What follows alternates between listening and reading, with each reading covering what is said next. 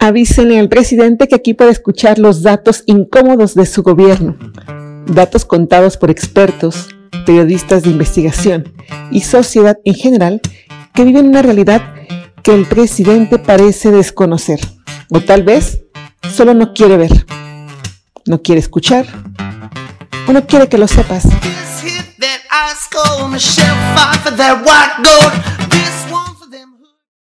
Bienvenidos a un episodio más de Avísenle al Presidente. El tema de este episodio es los retos de la oposición en la llamada era de la 4T y elecciones intermedias. Hablaremos de por qué estas elecciones 2021 son tan cruciales para México. Para analizar, responder, darnos un poco de luz, nos acompañan dos especialistas, dos académicos que desde los inicios del podcast queríamos invitar y hasta que se nos hizo, diría alguien por ahí. Georgina Flores Ivich, maestra en Ciencias Sociales por el Flaxo candidata a doctora en ciencia política por la UNAM. Algunas de sus áreas de estudios son la relación entre comportamiento político y opinión pública, así como los efectos de los escándalos de corrupción. Georgina es profesora investigadora adjunta en la Flaxo México, donde imparte clases de comunicación de políticas públicas y desde 2013 imparte métodos cuantitativos y opinión pública en la Escuela de Comunicación de la Universidad Panamericana. Sus trabajos más recientes han sido publicados en revistas y libros reconocidos a nivel nacional e internacional. Bienvenida Georgina, gracias por acompañarnos y también le doy la bienvenida a Jorge Eugenio Traslucheros, investigador titular B de tiempo completo en la UNAM, doctor en estudios latinoamericanos por la Tulane University, suele de investigación Historia Colonial, es profesor del seminario Tradición Jurídica Indiana y tutor del posgrado en Historia por la UNAM autor de varios libros y un sinfín de publicaciones. Bienvenido, Jorge. ¿Qué te parece si comenzamos contigo? ¿Qué significa ser oposición en México en la llamada era de la 4T, cuando el presidente López Obrador parece tener el poder absoluto? Bueno, la, Primero, eh, hay un discurso dominante ahí. Para entender qué significa ser oposición, pues hay que entender cuáles son el, discurso que, se está queriendo imponer de alguna manera. Y es un discurso bastante maniqueo. Eh, yo eh, lo caracterizaría como puritano. Es decir, el, el puritanismo pues, tiene una deriva religiosa, pero en política se juega mucho el puritanismo. Se divide el mundo entre los probos y los réprobos. Los probos son los que siguen al líder, son los que siguen un código muy estricto de ética, que el que lo decide es el líder, los demás son réprobos. Este es el discurso oficial, digamos, ¿no? Eh, y en ese sentido, toda la oposición ha sido calificada permanentemente de réproba, es decir, los que no merecen ni siquiera existir, los moralmente derrotados, los corruptos, los pecaminosos, los que no deben estar ahí. Este es el discurso eh, ordinario. ¿Qué significa ser oposición? Sobrevivir. Es decir, eh, para mí ese es el principal. Y eh, sobrevivir significa ¿sí? la sola existencia de la oposición, vilipendida de tal manera, implica sostener la democracia. Un discurso puritano no puede sostener una democracia. ¿sí? ¿Por qué? Porque el adversario es un pecador que por lo tanto debe ser eliminado, no pertenece al mundo de los puros, no puede, no tiene derecho de existencia, no ser que sea marginado y este, mandado al oprobio, ¿sí? al, abismo de, los, de lo imperdonable. De manera que una, de una, una oposición, el solo hecho de marcar una existencia, ¿sí? Ya es una forma de hacerse presente y defender una democracia. ¿sí?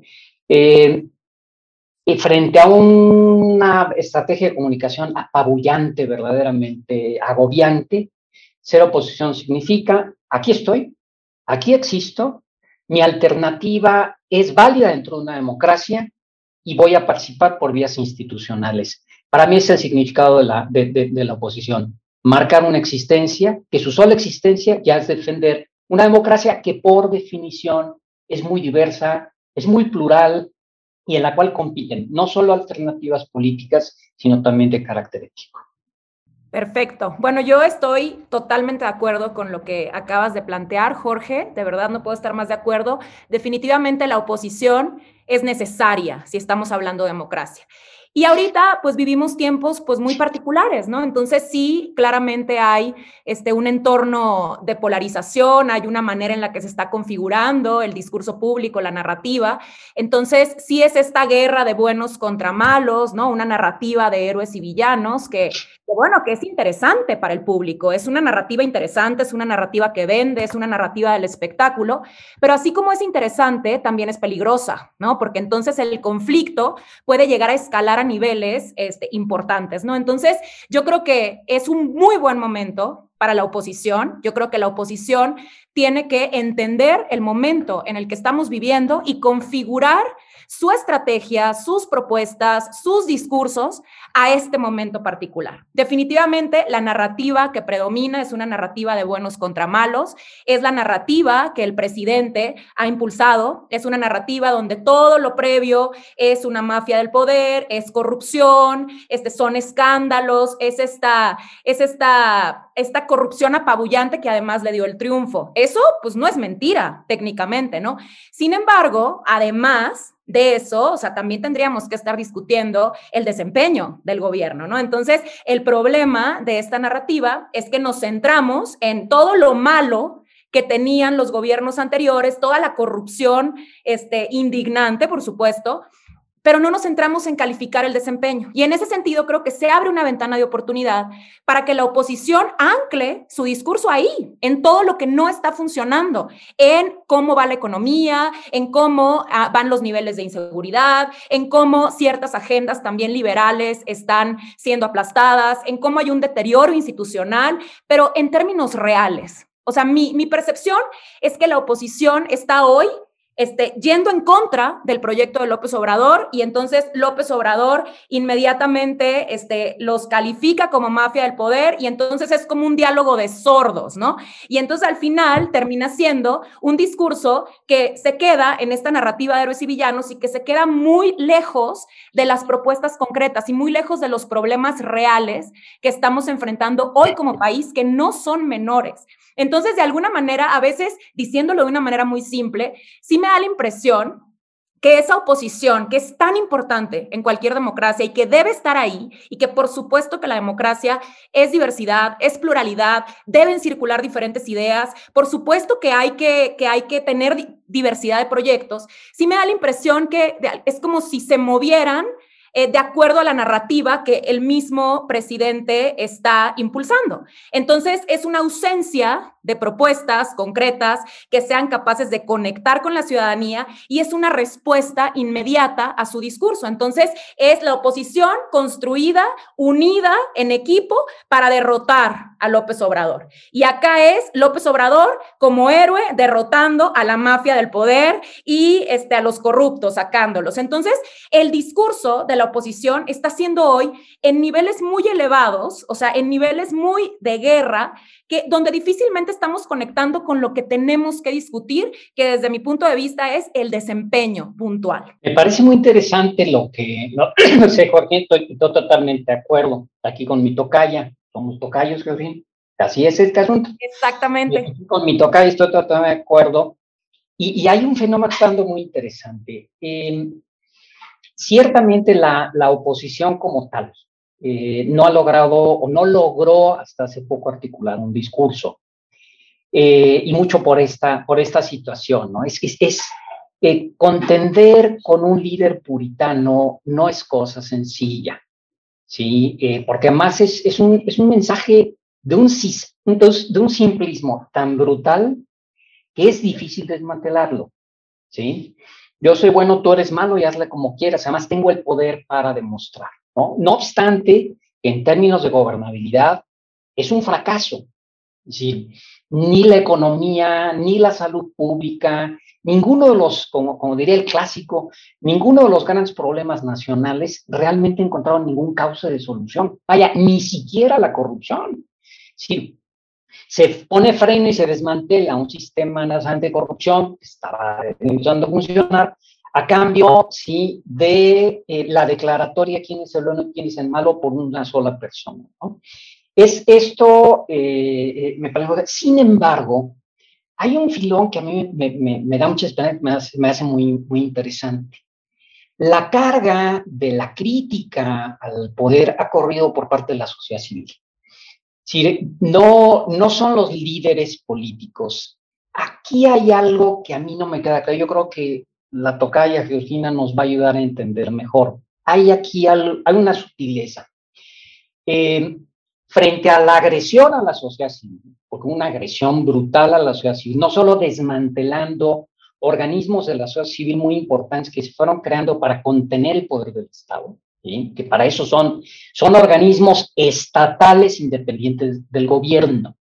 ¿sí? El actual grupo gobernante, López Obrador y Morena, no sabe diferenciar entre Estado, sociedad y partido, al viejo estilo del partidote de Estado. ¿sí? Entonces, desmantela los organismos de la sociedad civil que forman parte del Estado para contener al gobierno. Eso se desmantela, entonces ya nadie, nadie puede contener. Bien.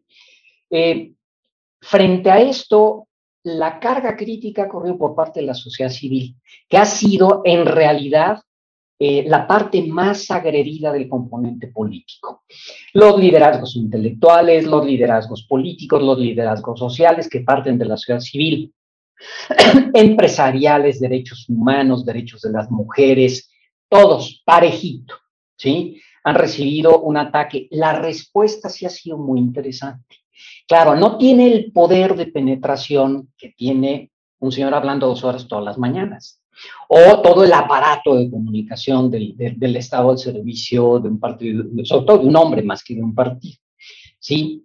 Pero sí tiene esta, esta capacidad de ir penetrando en los sectores pensantes primero, y aquí se va distribuyendo a través de esto. Es, es, es algo difícil de caracterizar, pero ha sucedido en estos años. A mí me tiene realmente muy esperanzado esto.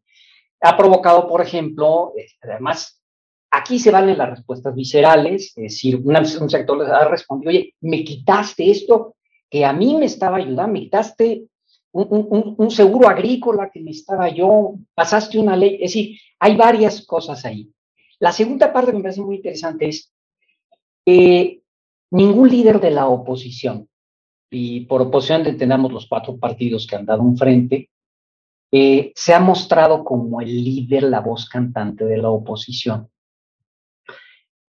Esto a mí me da la impresión, Georgina, sé que es estrategia.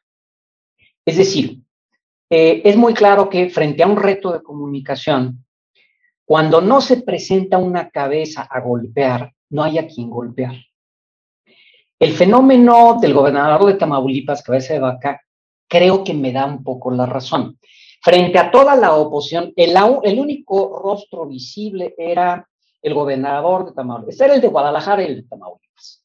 De Guadalajara dio un pasito atrás, se arregló políticamente y lo dejaron de golpear. El Tamaulipas no. ¿sí? Hay mucho interés, hay económicos, de cualquier tipo. Y se lanzan contra él con todo el poder del Estado. Pero resulta que él no es un líder de la oposición. Entonces lo golpean, lo golpean, lo golpean, le quieren, están como obsesionados ahí, pero eso no hace mella dentro del, electorado que sería el de Tamaulipas, al contrario, los enojó. Se van contra eh, candidatos que van punteando y los potenciaron hacia arriba, ¿no? Es decir, lo cual siempre, el observador donde estaba, si a, él, si él lo crearon en el, en el sexenio de Fox.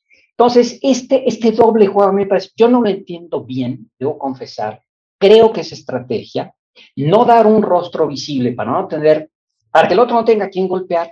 Y golpear a la sociedad así masivamente pues, está difícil, ¿no? O sea, puedo salir a llorar y decir, es que no me quieren 540 intelectuales, pues no significa nada, ¿no? Pues por algo no te quieren, ¿no? No me, no me quiere este, el grupo B del colegio, pues, a lo mejor le sacaste la lengua. Sí, es, eh, es, ese golpeteo yo creo que es poco eficaz, incluso para el presidente, ¿sí? pero sí es muy significativo. Nadie iba a leer el desplegado de los 540 o 600, ya no, me acuerdo cuántos fueron. Sale el presidente a decir, es que me dijeron que estaba feo, lo van a leer.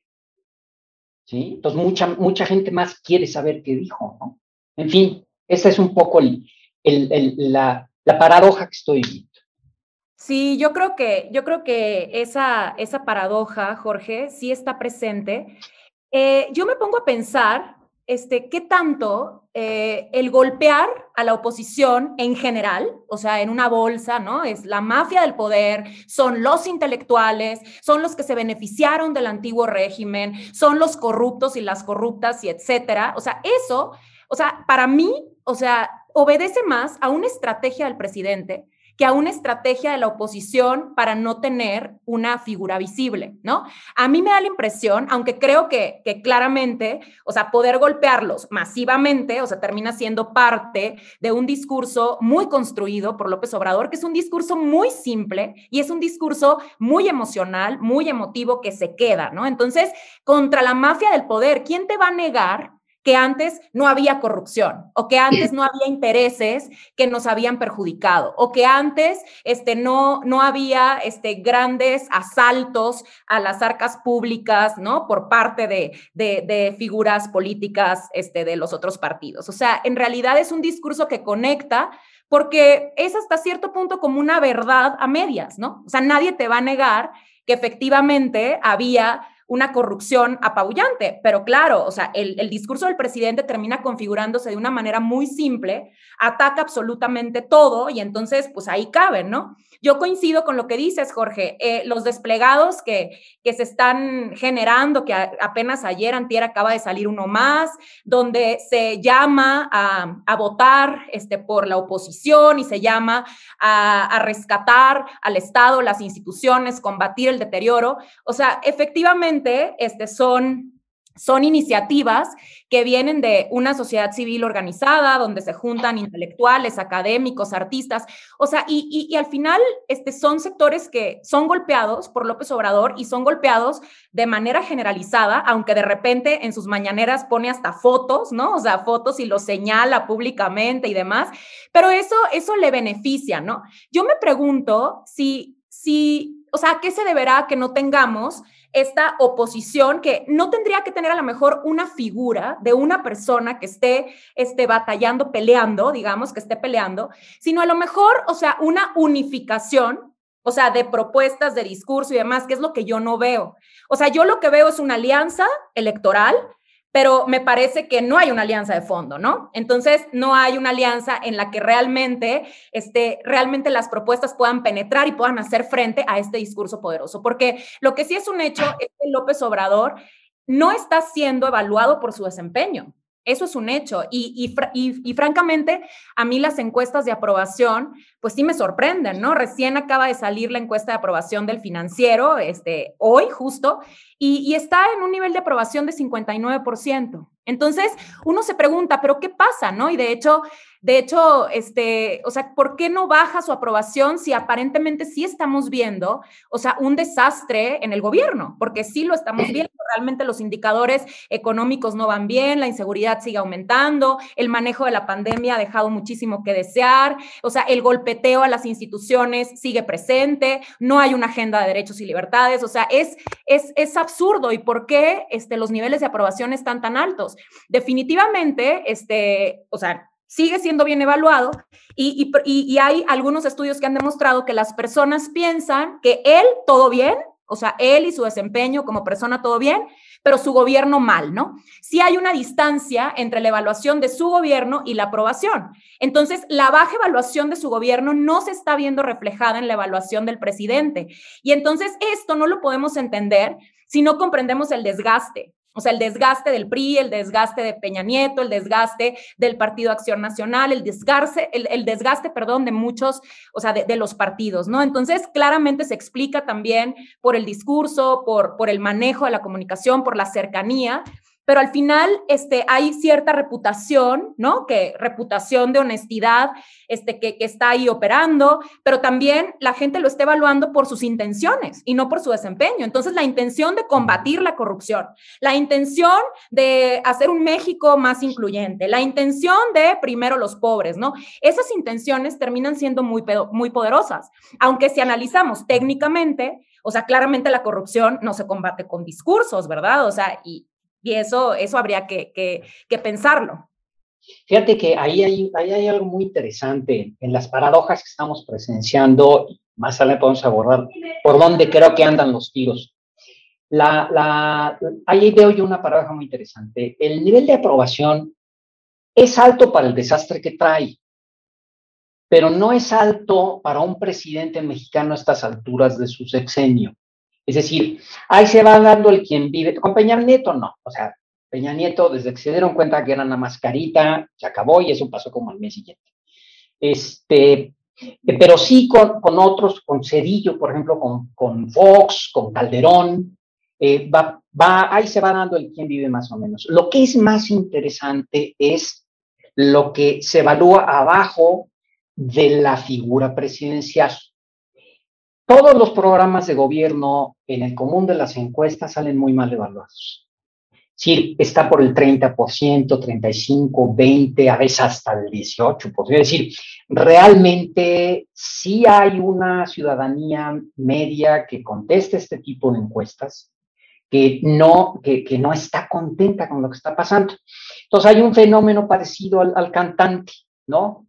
Pues me cae bien, pero es un idiota, ¿no? Es decir, me cae bien, pero no sabe hacer las cosas, me cae bien, pero los peros, ¿sí? Van configurándose una actitud este, de, mínima desconfianza que creo que ya se está reflejando en estas elecciones intermedias. Entonces, el que me caiga bien no significa que yo crea que haga las cosas bien. Es como, es como el, voy a poner un ejemplo muy así, es como el tío borracho de la fiesta. ¿No? Ay, qué lindo es el tío, pues se emborracha y francamente es un desastre. Pero qué lindo es mi tío, ¿no? Un, po un poco por ahí, porque el discurso puritano es lo que creo yo. El discurso puritano es tremendamente autolimitado porque es autorreferencial. Sí, no puede, es, es, es un círculo vicioso del cual no puede salir. Entonces llega un momento en que se desgasta, pero no tiene alternativas para salir de ese desgaste. Yo creo que ya está sucediendo. Pero aquí entre el deseo ciudadano y el analista, ahí hay cierto, pero estoy casi seguro que ya está sucediendo en un sector muy importante de la población, el electorado, que no es poco, que perdió, que perdió Morena en, este lapso de tres años. Sí, esa paradoja sí me parece muy interesante. Sí. Ok, bueno, pues es, súper interesante lo que están ahorita discutiendo ambos, Georgina, Jorge Trelecheros. Quisiéramos ver si pueden definir uno o dos puntos de los cuales son los, o tres, quieren, los principales retos de la oposición entonces, ¿cómo lo podrían como concluir? Si es la narrativa, si es que no hay un personaje claro, si es que es muy fuerte López Obrador y tienen mayoría, o sea, ¿en qué podrían concluir en este punto, digamos, en esta primera parte de este episodio? ¿Cuáles son los principales, principales retos de la oposición ante un presidente que tiene mayoría hasta este momento? Mm. ¿Quién gusta? A ver, este, brevemente, yo creo que la oposición está en su mundo posible. Eh, creo que ese es el principal reto a entender. Es decir, la, las elecciones intermedias, el reto era sobrevivir frente a la, la apabullante presencia de, de, de, de, Morena y del presidente, eh, y era sobrevivir de una manera inteligente. Y ha sido un pragmatismo impresionante. No tienen una alianza eh, estratégica, tiene una alianza táctica, que depende del resultado de las elecciones, se puede convertir en una alianza estratégica de propuestas. Y en ese sentido, el, el, evento del Zócalo, que tuvo poca resonancia, pero políticamente exactamente significativo, ¿sí? en donde firman este, esta alianza de contención que le llaman ellos, ¿no? Incluso el, el lenguaje lo cuidan en ese sentido. Si no somos la alianza de oposición, la alianza de contención. O sea, date quieto, ¿no? Vamos primero contener. En ese sentido, creo que ese es el reto de la oposición. Creo que lo entendieron bien, ¿sí? Tenemos que contener, ¿sí? Tenemos primero que parar y luego proponer. No sabemos si van a pasar a la propuesta. Yo creo que sí, porque hay políticos de un inmenso colmillo ahí adentro, ¿sí? Entonces, en ese sentido, creo que el reto lo entendieron bien, ¿sí? Y este, la alianza táctica me da la impresión que sí está funcionando eh, por una razón, bueno, adelanto un poco, bueno, hasta aquí, hasta aquí me quedo y, para no, no, no quemar cartuchos. Este, creo que la alianza era táctica, creo que se trataba de llamar a un electorado descontento, ¿sí? El discurso totalmente afectivizante genera un gran enojo, ¿sí? Porque también hay falta de resultados y genera un gran enojo. Y era convocar a los enojados a unirse para contener la avalancha. En mi opinión, creo que lo entendieron bien y creo que está funcionando. Vamos a ver qué pasa el día 7. Creo que hasta ahorita ha funcionado de manera muy interesante. Yo, yo estoy de acuerdo, Jorge. O sea, estoy de acuerdo en que, en que la alianza efectivamente era táctica y que la alianza está funcionando en ese sentido. Eh, me cuesta un poquito de trabajo, este, pues no exigirles más, ¿no? O sea, no exigirles más en términos de un proyecto estratégico, ¿no?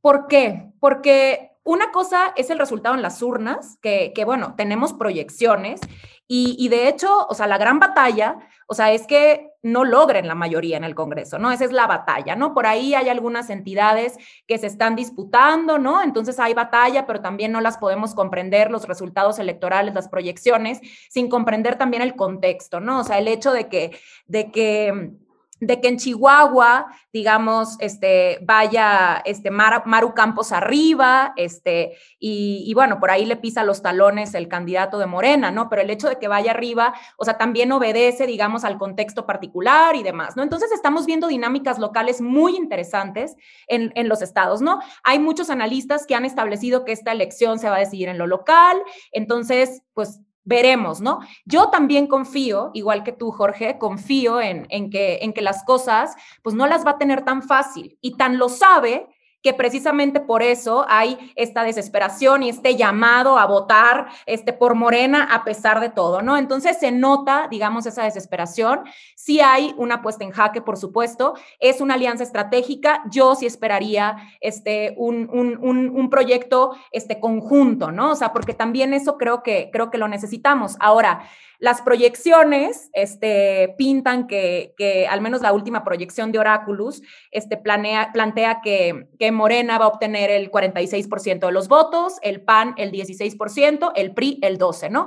O sea, esta pues es una estimación en función de todas las encuestas este, de prestigio que se publican. Entonces es muy poco probable que Morena consiga mantener, o sea, sus 251 curules. Obviamente está obligado el partido a hacer alianzas, entonces se ve ese escenario este, pero también, este, naturalmente, eh, o sea, la pérdida de votos es innegable. Eh, pero, pero tampoco es, digamos, este, una, una pérdida brutal, ¿no? Y, en todas las elecciones intermedias los partidos terminan perdiendo votos, ¿no? Eso lo hemos estado viendo, ¿no? Creo que salvo la elección intermedia en el sexenio de Peña Nieto, donde Peña Nieto en el 2015 aún mantuvo la mayoría, ¿no? Entonces, ahí hay muchas cosas que entender definitivamente, este, Morena, este, la va a tener difícil, y yo la, la, estrategia de la oposición sí comparto que va a tener ese resultado y, el cual es un resultado bastante favorable, pero, pero yo creo que esta guerra, ¿no? Y esta guerra entre los discursos y, y, y el siguiente periodo de gobierno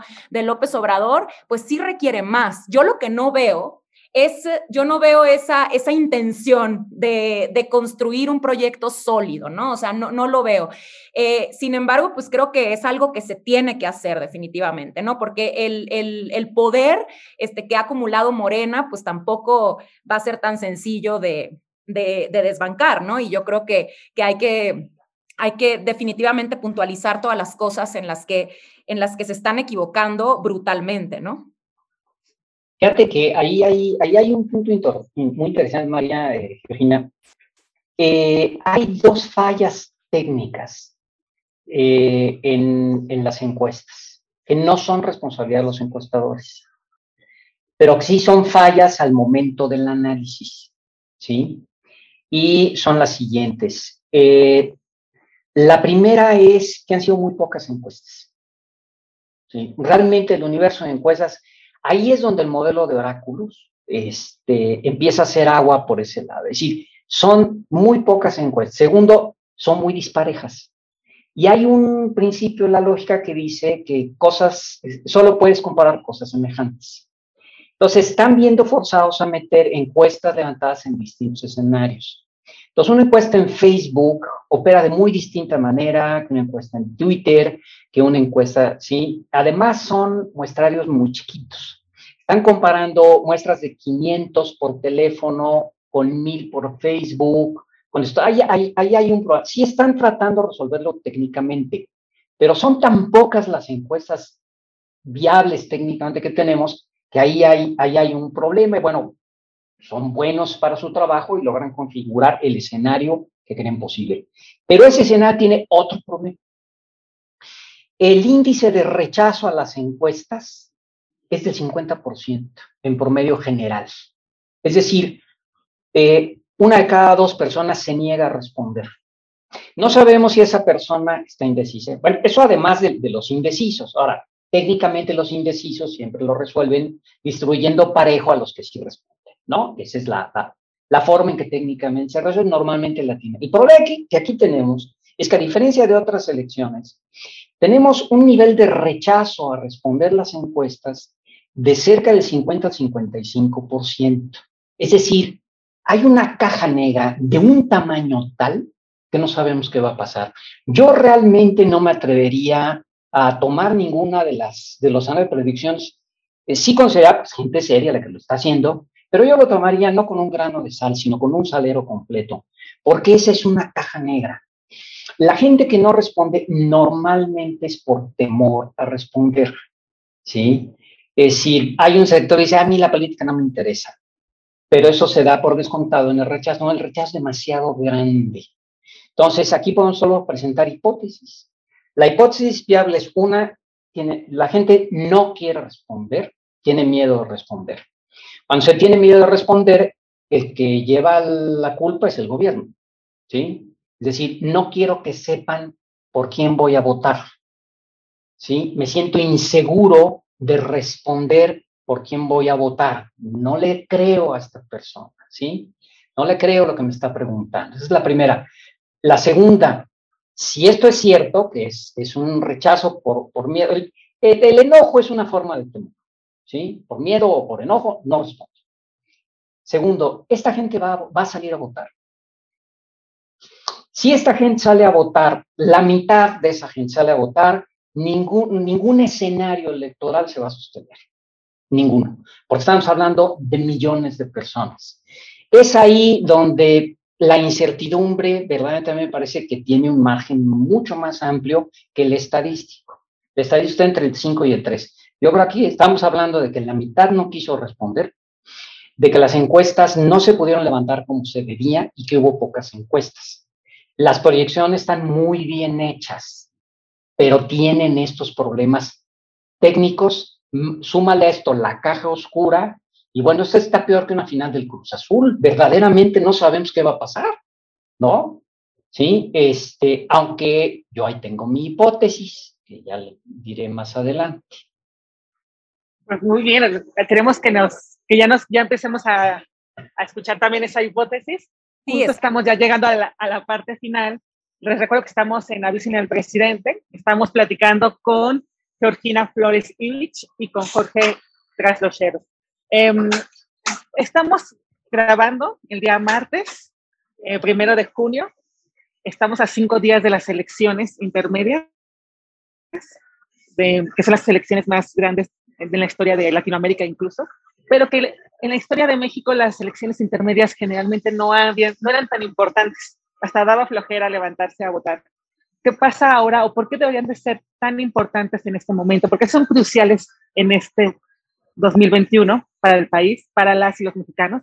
Esa es una pregunta. Y la otra también, en este ambiente que no había pasado en otras elecciones, de tanta violencia, no solamente para las mujeres, los ciudadanos, sino para los candidatos. O sea, ya están llegando a números. O sea, estamos, van más de 80 candidatos que han, sido asesinados en estas, de locura literal.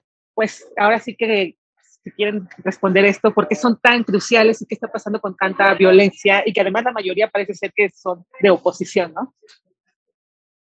Georgina, Jorge. A ver, primero las damas, de aquí ya, ya, ya, me, ya me la cogé de la manera Bueno, Jorge, Jorge, yo creo que la discusión, la discusión, sobre las encuestas la podremos tener en otro momento, definitivamente. Este, creo que plantean, o sea, una, una proyección que, que, es interesante y definitivamente, este, como bien dices, esperemos al domingo a ver qué pasa. Este, yo personalmente, así, con una opinión lanzada al aire, o sea, sí creo que, que, vamos a observar este debilitamiento definitivamente, este, como lo hemos venido observando también en otras elecciones intermedias. Y eso pues me permite conectar. Las elecciones intermedias no solo son importantes, son sumamente importantes, son importantísimas en el proceso democrático, ¿ok? Entonces hay muchas discusiones en la, entre la academia, los analistas sobre si son un plebiscito, no son un plebiscito. Obviamente eso tiene dificultades técnicas importantes eh, eh, expresadas en, en este plano discursivo y demás, pero definitivamente sí es una oportunidad, o sea, y definitivamente, o sea, para premiar y castigar, ¿no? O sea, el desempeño. Entonces, este, definitivamente lo hemos visto en otras, en otras elecciones, o sea, hemos visto cómo se expresa, digamos, esta, esta, esta prueba, ¿no? O sea, entonces, eh, son muy importantes porque también permiten marcar un antes y un después, ¿no? Entonces, siempre eh, después de las elecciones intermedias, esperamos, digamos, un, cambio este, de, en la dirección del gobierno, esperamos, eh, para eso sirven, ¿no? Las elecciones y nosotros nos expresamos a través de nuestro voto y vamos y premiamos, castigamos un proyecto que está vigente, que está operando y nosotros, o sea, en, en este mundo ideal esperamos que eso tenga una consecuencia y un resultado también sobre el rumbo, ¿no? Definitivamente son muy importantes. Yo, este, podría expresar mi, mi opinión muy personal creo que probablemente estemos ante las más importantes, ¿no? Porque se juegan muchísimas cosas, o sea, se juega la democracia misma, o sea, el, defender la democracia como valor último, ¿no? Entonces se juegan cosas muy importantes, naturalmente eh, yo lo estoy configurando a partir de las cosas que para mí tienen valor, ¿no? Y ante todo, para mí tenemos que defender la democracia, tenemos que defender las instituciones democráticas, entonces eh, se juega muchísimo, ¿no? Eh, también se ha jugado muchísimo en otras elecciones, son sumamente importantes, obviamente, o sea, por la naturaleza misma de las elecciones intermedias, pues no está todo el tiempo el spot, no está la figura presidencial en campaña, ¿no? El candidato a la presidencia o la candidata a la presidencia. Eso es natural, pero, y, siempre registran un porcentaje de participación este, más bajo. Eh, sin embargo, pues sí, son sumamente importantes estas y todas las elecciones intermedias en cualquier democracia, ¿no? Entonces, este, creo, que, creo que se juegan muchísimas cosas. Sí, este, no, no, no puedo decir más estoy totalmente de acuerdo. Y abundando sobre esto, tejiendo sobre lo que nos dice Georgina, hay algo muy interesante. Eh, nunca habíamos enfrentado este tipo de elección. Es decir, había habido muchas intermedias y es constante, la participación de las intermedias es menor que en las eh, de, bueno, presidente, en fin, ¿no? Es decir, este, el partido es como de segunda división, no es tan interesante. Es, es como si mi Atlante jugara con, con este, el Atlético Romántico, más o menos. El problema es que ya no es eso. El problema es que aquí tenemos, en realidad, la dimensión de las elecciones. Es decir, tan solo veamos, son casi todos los ayuntamientos del país, casi 2.000, son 30 legislaturas locales. Es, a ver, este, este dato nadie habla de esto, y yo voy a insistir sobre esto. 15 gobernaturas, en realidad estamos hablando de que es por primera vez en este país tenemos la convergencia de elecciones federales muy importantes con elecciones locales.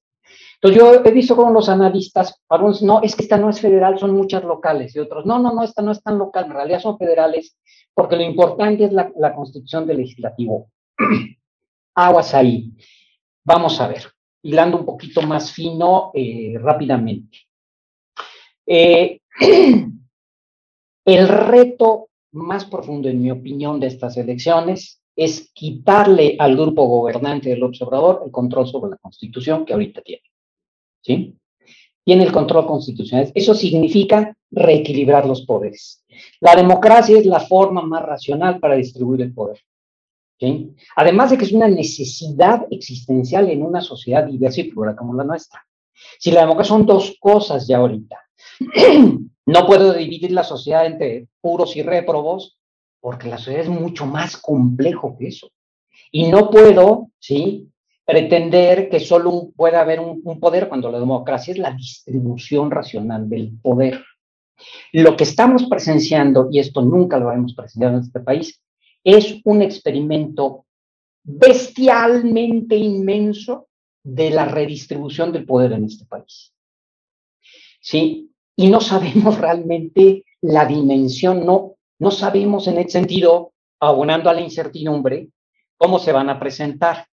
¿Dónde pierde el control constitucional? Porque, a ver, primero, recuperar la, la, la, redistribución del poder con un legislativo de contención le va a dar mucha fuerza al Poder Judicial. ¿Sí? Ya no va a estar, le va a dar mucho respiro al Poder Judicial y por lo tanto podrá tomar unas decisiones más, más independientes. Segundo, el control constitucional se juega en tres niveles. El primero que se juega obviamente es el control de las dos cámaras federales. No tiene una y sí tiene la otra. Si vuelve a ganar la, la, de diputados, va a ser fácil vencer la de senadores. ¿Sí? No va a ser tan fácil ya contenerse. Si pierde el control constitucional, esa es una alternativa. Segundo, donde seguramente va a perder el control constitucional es en las legislaturas de los estados. Ahorita tiene las 16 legislaturas que necesita, porque avasalló en el 2018. La forma en que se configuran dentro de estos análisis que hablaba Georgina, es lo que tenemos y, debemos confiar en ellos, no importa quién gane las legislaturas, ¿sí? Nadie, no, gane, no importa quién gane las gubernaturas, las legislaturas van a ser plurales. Uno o dos estados tienen más del 50%, ninguna otra. Entonces, ahí se va a perder control constitucional. ¿sí?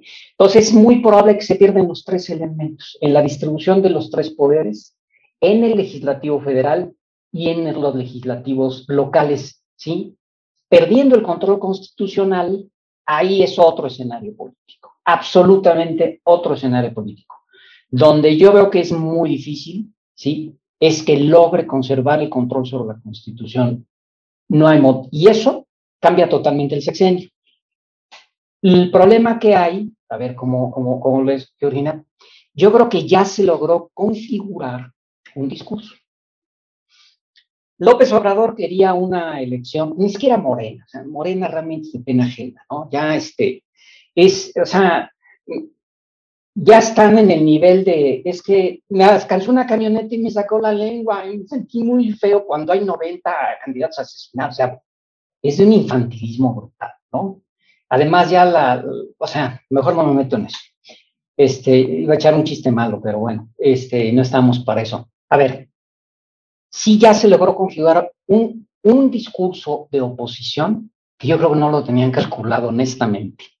López Obrador quería una elección puritana, buenos contra malos, que ha sido su discurso, como muy bien lo escribió Georgina, ¿sí? Y de repente el contradiscurso es dictadura o democracia constitucional. Y este discurso sí es muy sensible a un sector muy importante de la población, porque lo que la sociedad civil mexicana demanda en su parte más organizada es una cultura de la legalidad. Ha sido la gran demanda de la sociedad civil desde hace 30, 40 años. Queremos una cultura de la legalidad, eso es lo que queremos. De suerte que si estoy viendo que este hombre, además en plenas elecciones, viola la Constitución, saca cinco iniciativas de ley que violan la Constitución, se va contra los jueces, no respeta las vetas, las vedas electorales, confiesa públicamente que él está violando la ley porque él no es corrupto. Perdón, pero eso articuló un discurso de oposición muy poderoso que es defendamos la democracia constitucional. ¿No ven cómo este loco está queriendo cancelarla? Entonces, eh, es, curioso cómo, cómo hay profecías autocumplidas, ¿no? Y el puritanismo tiene este problema. La profecía autocumplida. Entonces, sí, lo que nos estamos jugando en esta constitución y la evidencia la da el mismo presidente todas las mañanas es, ¿queremos un mundo democrático o queremos una dictadura? ¿Queremos una democracia legal constitucional o una dictadura? Eh, el INE, que es, es, la institución de mayor aprobación junto con el ejército y la iglesia, ya analizaremos por qué, ¿sí? resulta que es el más atacado. O sea, no hay aquí, aquí empezamos a perder el piso y empieza a haber cierta desesperación. El discurso ya se ha configurado entonces como dictadura o democracia constitucional. Y a mí sí me parece un discurso muy poderoso. Redistribución de poderes, quitarle el control constitucional y volverle a dar voz a una ciudadanía. A mí me parece muy interesante y otra vez, esta, esta tercera cuestión me parece que abona la incertidumbre lo que pasará este fin de semana. Yo estoy totalmente de acuerdo, sobre todo en esta parte, Jorge, en la que dices que ese discurso eh, donde uno de los polos es la defensa de la democracia, creo que es muy poderoso. Y creo que así como es poderoso, o sea, creo que no, no logra hablar por sí solo, ¿no? Entonces yo creo que sí, eh, ahorita que, que, preguntaba María sobre los retos de la oposición y demás, este, naturalmente no lo vamos a resolver, este, mucho menos en estos minutos, eh, pero sí creo que, que ahí hay, o sea, una gran oportunidad que no es sencilla, porque lo que sí es cierto es que la democracia como forma de gobierno o sea, es la mejor forma de gobierno, pero eso no es tan evidente, ¿no? Entonces, muchos barómetros de opinión han venido demostrando que las personas preferirían un gobierno autoritario que diera resultados a uno democrático que no. O sea, la democracia nos ha fallado en muchos sentidos, claro, porque no es un sistema perfecto, ¿no? Por supuesto. Y por supuesto que lo defenderemos y el valor fundamental de la democracia es algo que tenemos que defender y es algo que tenemos que hacer cercano, ¿no? Entonces, al final, o sea, eh, ahí hay un punto de acuerdo interesante, porque López Obrador, o sea, todo el tiempo está haciendo referencia a la democracia. Entonces, a pesar de que muchas de sus conductas sean antidemocráticas, por supuesto, pero él en su discurso, digamos, más superficial es la democracia y yo soy un demócrata y yo voy a defender la democracia, pero hay que lograr entender qué significa defender la democracia. Y entonces estamos en un momento complicadísimo. A mí me parece sumamente interesante el caso de, del enfrentamiento entre autoridades electorales y el presidente, ¿no? Eso es inédito, ¿no? O sea, ese golpeteo a ese nivel. No es inédito, este, como ciertas, o sea, no es inédito el enfrentamiento, vaya, pero sí es inédito el enfrentamiento en este nivel, así, o sea, donde hay este, una figura particular, un consejero, otro consejero que salen y dicen y responden y López Obrador los ataca y demás. Eso es sumamente peligroso. Y eso, lamentablemente, o sea, es peligroso para la democracia porque entonces estamos construyendo nuevamente esta cosa del héroe y el villano, cuando en realidad, ¿quién defiende realmente a la democracia? O sea, ¿en quién está ese papel, no? O sea, porque porque no, no, no me parece que esa configuración, digamos, sea la más sana, ¿no? Ese protagonismo en el que, en el que hay un consejero, presidente del INE y un consejero más que salen y, defienden la democracia, pero yo creo que ahí este, hay mucho que pensar, yo creo que es un discurso poderoso y hay mucho que pensar en términos estratégicos para ver cómo lo hacemos cercano, o sea, cómo realmente, o sea, este, logramos que, se entienda que, que la democracia, o sea, es más que ese discurso vacío.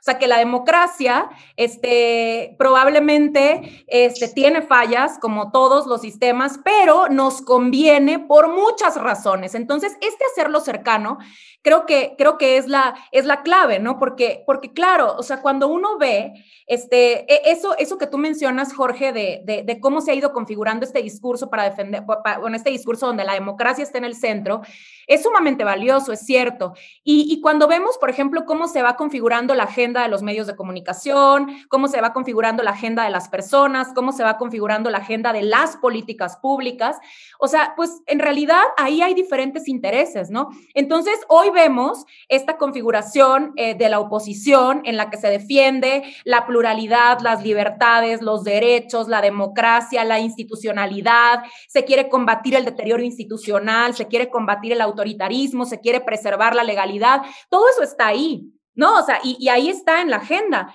pero la agenda de las personas termina siendo completamente diferente.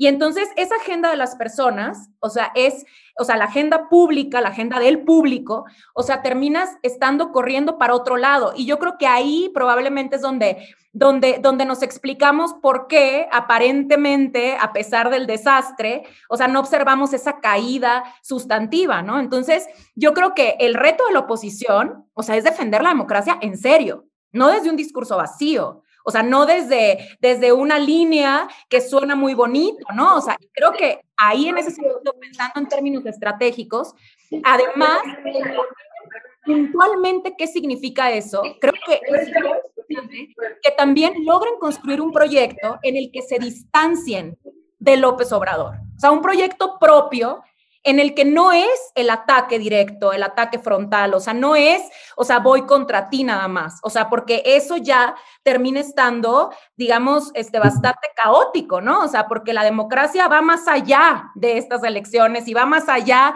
de este gobierno y va más allá de este proyecto particular. Entonces, necesitamos construir, o sea, un proyecto, o sea, un proyecto real o sea, que vaya más allá de López Obrador. Yo creo que ese es el reto de la oposición. Es el reto del 7, del, 7 de, junio. El reto. Y, pero yo agrego un reto, Georgina. ¿Cómo lo comunicas? Sí, eh, porque digo, las, las, las loas a la democracia pues, las hemos cantado desde los tiempos del partido autoritario del PRI, ¿no? Sí, pero, pero ¿cómo, lo, cómo, cómo, cómo lo aterrizas? ¿Cómo lo aterrizas? Abonando a la incertidumbre del fin de semana, totalmente de acuerdo con Georgina, eh, ¿cómo se articula esta, este reto? Hay tres factores que van a jugar el fin de semana y como tenemos una caja negra de gente enojada, que no responde o que tiene miedo y no responde, no sé cómo van a jugar, pero van a jugar y creo que ya empezó a dar cuenta de cómo. El, el observador tiene tres problemas. El primero ha traicionado a la mayor parte de sus aliados del 2018. Y las traiciones en política cuestan muy caro, ¿sí?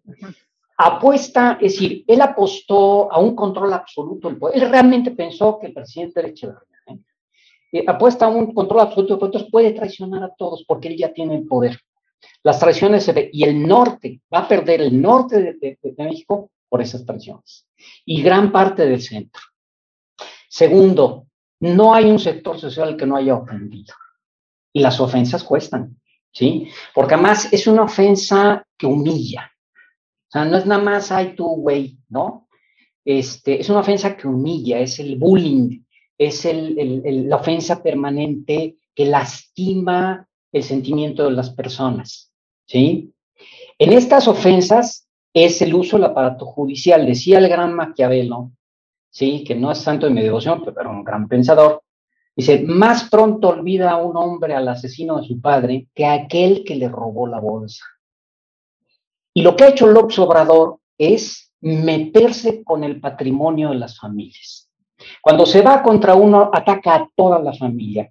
Esto lo único que puede generar es una profunda ofensa, ya no solo en la clase política, sino en el empresariado, en la gente y es mucha la que se ha visto afectada.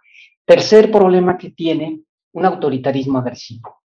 Si no es este autoritarismo tipo Porfirio, tipo presidente del PRI, de Echeverría López Porfirio, en donde era, yo soy el que navega las contradicciones y tomo la última decisión y nadie me va a cuestionar. es un autoritarismo agresivo. Es decir, yo mando por encima de todos e impongo mi voluntad bajo cualquier escenario. No me espero ni siquiera en la instancia de negociación. Es un hombre que no sabe negociar. ¿sí? Estos tres factores creo que van a jugar también. Las últimas adhesiones de la última semana en elecciones muy interesantes, por ejemplo, Chihuahua, pero sobre todo Sinaloa. Sinaloa es inmensamente importante. Sinaloa es el estado agrícolamente considerado más importante del país, exporta muchísimo. Las organizaciones eh, de agricultores más importantes se sumaron al, al, PRI. Ahí ya no importa si gana el candidato el PRI o no. Lo que importa es que el, si gana el de Morena, a ver cómo le hace para gobernar. ¿Sí? Y la otra cuestión es, seguro que no va a tener una mayoría legislativa. Entonces, este tipo de adhesiones a mí me hacen pensar en, estas, en estos tres problemas, traición, ofensa y autoritarismo agresivo, ¿sí? Que generan un escenario muy, muy... Súmenle todo lo que ha dicho Georgina, súmenle la caja negra de los enojados, y realmente estamos ante un escenario difícil. Ahora, si se cumplen los escenarios que hemos comentado de, oráculos y todo esto, Morena pierde. Porque no importa el escenario, ya perdió. Y ya perdió en el discurso porque jugó a ganarlo todo. Entonces, para Morena, perder una gobernatura es perder las elecciones. ¿sí? Porque como es moralista el discurso, quiere decir que ¿sí? hay quien se reveló a su Alteza y si pierde el control constitucional, podemos estar presenciando una segunda parte de sexenio totalmente diferente. Yo creo honestamente que aunque gane Morena ya perdió. Por esta razón. ¿Sí? El caso de Sonora también. Ok. Sonora, Sonora, o sea, Sonora es eh, absolutamente también un estado importante eh, y, ahí va, o sea, ahí va este, la alianza opositora subiendo en las encuestas y, bueno, el candidato de Morena es nada más y nada menos que Durazo, entonces digo, ahí, ahí también. A ver, mira, veamos el caso de, Sonora, que dice, que dice La tenía cantada Durazo. ¿No? Ya estaba, pues, eh, ¿qué, hizo el, qué, hicieron la alianza opositora? ¿Sí? Tener la mínima presencia nacional en medios, que no local, ¿sí? No ser atacada y trabajo de tierra, de tierra, de tierra. Empezar a sumar a los ofendidos, a los traicionados y a los que sufren autoritarios. Eso me parece muy interesante. Segundo, sí, ya lo empató en, en lo que vemos de las estadísticas. ¿Cómo funcionará la caja negra de la mitad que no responde en su honor? No tengo la respuesta. No lo sabemos, no, pero lo interesante es que, lo interesante es que hasta ahorita se perfila una elección bastante reñida, este, y definitivamente eh, eso, pues, es una piedrita en el zapato, ¿no? Porque era una elección que tenían casi, casi en la bolsa, según ellos. Entonces era casi en la bolsa y pues Ahora, fíjate, Georgina, este, María, una cosa muy interesante. Igual estaban las, las, las encuestas en Coahuila el año pasado. Y en Michoacán, por cierto. Y, También. Y sí, hombre, en Michoacán, por Dios. Sí, y se colapsó Coahuila. En Michoacán están igual, en Michoacán, hombre, problema del tamaño del mundo. Cristóbal Arias lo tenían ganada con Cristóbal Arias. Traicionaron a Cristóbal. Cristóbal Arias es una personalidad en Michoacán. Yo no creo que esté jugando para Moreno. Honestamente, no creo que esté jugando para Moreno. ¿Sí? Además, es un hombre este, de echarse adelante. Acompañó a Cuauhtémoc en la época más peligrosa, ¿no? Entonces, está muy interesante el escenario. Sí, pues qué rico y qué delicia es escuchar tanto fondo, tanta forma y así se pasan los minutos. Ya no sé si hacerse otra pregunta o bueno, se va a hacer la última, pero si pueden ser breve, breves y sería con la que cerrarán también. Eh, platicaba yo con algunos jóvenes, sobre todo este, pues de lo peligroso que es, que se está jugando en estas elecciones la democracia o el autoritarismo, ¿no? Que es. Pero había jóvenes que te dicen, ¿y a mí eso en qué me afecta? O sea, yo estoy bien, yo sigo con mi trabajo, mi proyecto, o sea, ¿a mí en qué me afecta? Hay personas, jóvenes o no, adultos, incluso mayores, no importa, incluso por, con una gran formación, que, que su vida está, sigue más o menos estable. Y su pregunta es a mí en qué me afecta. Realmente, si ustedes pudieran decir en palabras sencillas, ¿en qué podría afectar a una persona que se esté en su vida cotidiana, que la democracia se esté eh, rompiendo, que a lo mejor la podamos perder en estas elecciones. Y su conclusión a la paz, por favor.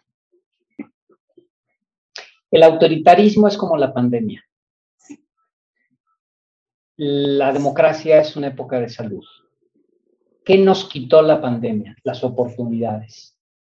¿Qué nos quitó la pandemia? El trabajo, la posibilidad de reunirnos, la posibilidad de ver a nuestra gente, la posibilidad de realizar proyectos. Eso es lo que nos quitó la pandemia.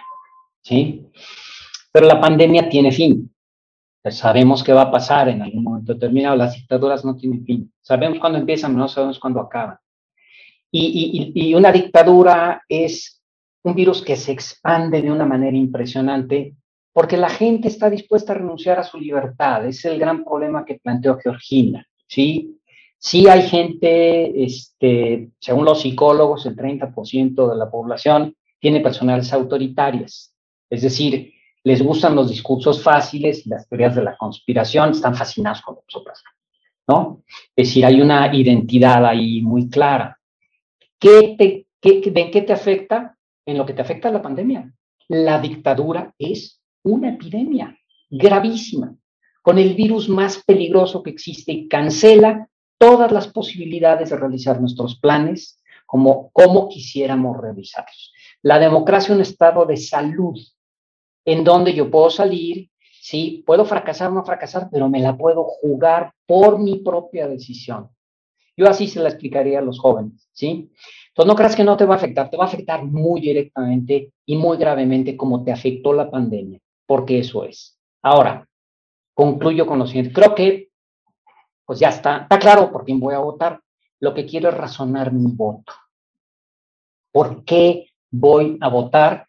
Por el candidato que en mi distrito local o federal tenga más posibilidades de derrotar a Morena. ¿Sí? Y aquí voy a hacer una confesión muy personal, Georgina, ¿sí?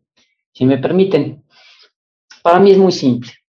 A ver, las convicciones personales juegan en una elección totalmente, absolutamente. Yo estoy constituido por una creencia que cruza toda mi existencia, que es yo soy católico. ¿Sí? Eh, no soy un católico ideológico. Para mí la fe es importante, no la ideología que pueda justificarse a través de una fe, porque es una enfermedad religiosa.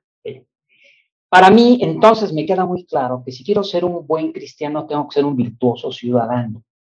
¿Ok? Yo no puedo ser un buen cristiano si no soy un virtuoso ciudadano. La virtud ciudadana tiene que, tiene que ver con ser responsable de la cuestión pública. Tercero, el voto es una responsabilidad cívica suprema. Yo no puedo ser un buen cristiano si no salgo a votar, si no ejerzo el voto, porque el voto no es mi derecho, es mi responsabilidad con los demás. ¿Ok? El voto no es mi derecho, es una responsabilidad que tengo con el bien público. Cuarto, estoy obligado como cristiano, como ciudadano virtuoso, ¿sí? a votar por el bien posible, no por el bien supremo ni por el mal menor, por el bien posible. Ese, es, ese me parece una forma muy lógica de razonar el bien posible. Y como la elección se divide ahorita entre dictadura y democracia, la democracia es un bien muy superior a una dictadura. ¿sí? Porque distribuye el poder y porque permite participar y permite combatir los vicios de una sociedad. Esta es la forma en que yo he razonado el voto desde lo más íntimo de mi existencia, ¿sí? Que es lo que me constituye como persona. Bueno, María, creo que la pregunta que planteaste, esta pregunta de cómo le hacemos para poder hacer estos discursos tan complejos cercanos, ¿no? O sea, presentes en tu vida cotidiana, presentes en tu vida diaria. Esa pregunta insisto, no la vamos a resolver aquí, por supuesto, y es la pregunta del millón, ¿no? O sea, este, decenas de programas y proyectos de cultura cívica o sea, en, en, todos los países han intentado este, llegar a ese punto, ¿no? ¿Cómo le hago? Y yo creo que, que, que, eso pasa también cuando hablamos de derechos humanos, ¿no? O sea, ¿cómo le hago para que este discurso de derechos humanos esté tan importante, ¿no? Donde hay este, tratados internacionales y hay asociaciones y defensores y defensoras de derechos humanos y demás, que sea cercano, ¿no? ¿Cómo logro este, llevarlo a ese punto en el que me levanto de mi cama y tengo agua? Para bañarme, ¿no? O sea, y, cómo, cómo, cómo, le hacemos para, para, transitar. Yo creo que con la democracia, pues es eh, particularmente este, pues es complicado, ¿no? Sin embargo, sí tenemos que dejar en el centro que hablamos de democracia y pues es hablamos de derechos, hablamos de libertades, hablamos de información, libertad de prensa, este, hablamos de diversidad, hablamos de libertad de culto, hablamos de respeto a las minorías, hablamos de libertad de expresión, hablamos de derecho al voto, ¿no? Entonces, yo creo que, que, sí, hay que transitar a, a, entender que este voto es tu derecho y, y es una manera de expresarte, ¿no? Para que tu voz cuente y demás. Eso, o sea, termina siendo muy simple y termina siendo difícil de interiorizar, puesto que hay muchísimos problemas más de mi vida cotidiana que tengo que resolver antes que preocuparme por este, la libertad de prensa, por ejemplo. Lo que sí creo es que, es que tenemos que estar atentos de cómo van cambiando este, las prioridades este, conforme avanzan un montón de procesos, ¿no? De procesos de, de, de acceso a la información y demás. Entonces yo creo que, en ese sentido este, hay, que, hay que tratar de, construir este, esta, esta estrategia para hacer estos discursos más cercanos, tomando como referencia ese contexto. Por ejemplo, no sé, yo pienso en, digo, eso no, no, lo vamos a saber todavía, pero ahorita Jorge mencionaba la enorme desilusión que ha provocado el gobierno de López Obrador en muchas personas que lo apoyamos, ¿no? O sea, que lo apoyamos, porque ahí me cuento, ¿no? Entonces, claro, esa desilusión de dónde viene, ¿no? O sea, hay que entender, ¿no? Y, pues sí, viene de una traición. Y en mi caso particular, la gran traición ha sido este, voltearle, la, o sea, darle la espalda completamente a los movimientos feministas. ¿No? O sea, y desconocer completamente la agenda de derechos y, y, y, y decir que no entiende y decir que él no sabe qué es eso y que las feministas y el movimiento feminista es un movimiento que es, un títere de la oposición y etcétera. Bueno, eso a mí me... y además de la derecha, o sea...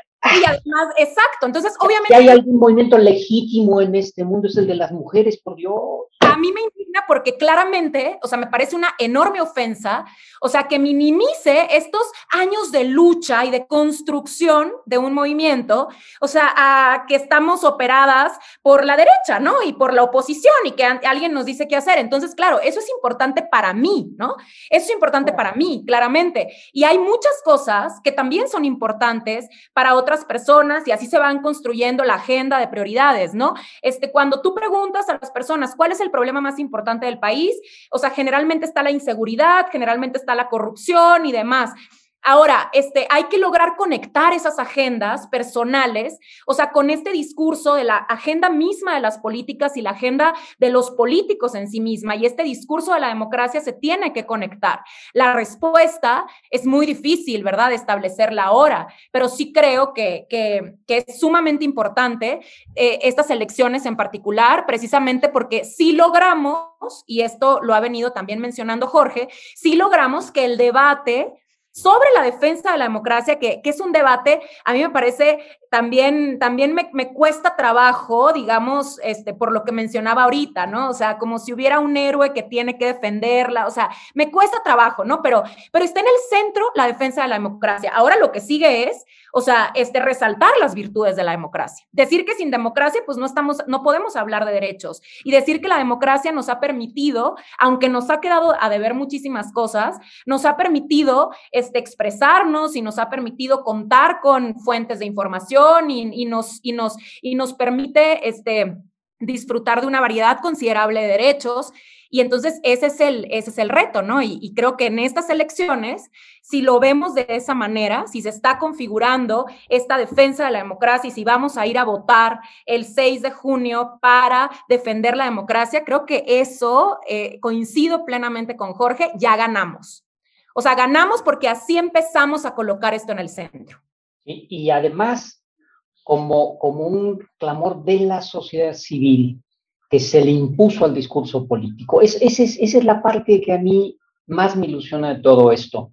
Y en cuanto a democracia, creo que no hemos logrado transmitir el valor, Georgina, porque le hemos, hablado, hemos, hemos presentado las bonitas ideas que configuran la democracia, pero no hemos logrado dar razones de la esperanza que lleguen al corazón. Si, si hay un modelo de comunicación que pueda llegar a tener éxito, ¿sí? en términos de democracia, será dar razones de la esperanza, que es la democracia, pero que lleguen al corazón. Tienen que pasar por la mente para bajar al corazón. Mientras sean un conjunto de ideas muy bonitas, van a estar allá. Va a ser una ideología muy padre, ¿no? Porque, claro, me pueden llegar y decirme que hay una democracia iliberal, ¿no? Entonces, no, decir, la democracia es muy compleja, pero me tienen que llenar razones de esperanza que me lleguen al corazón.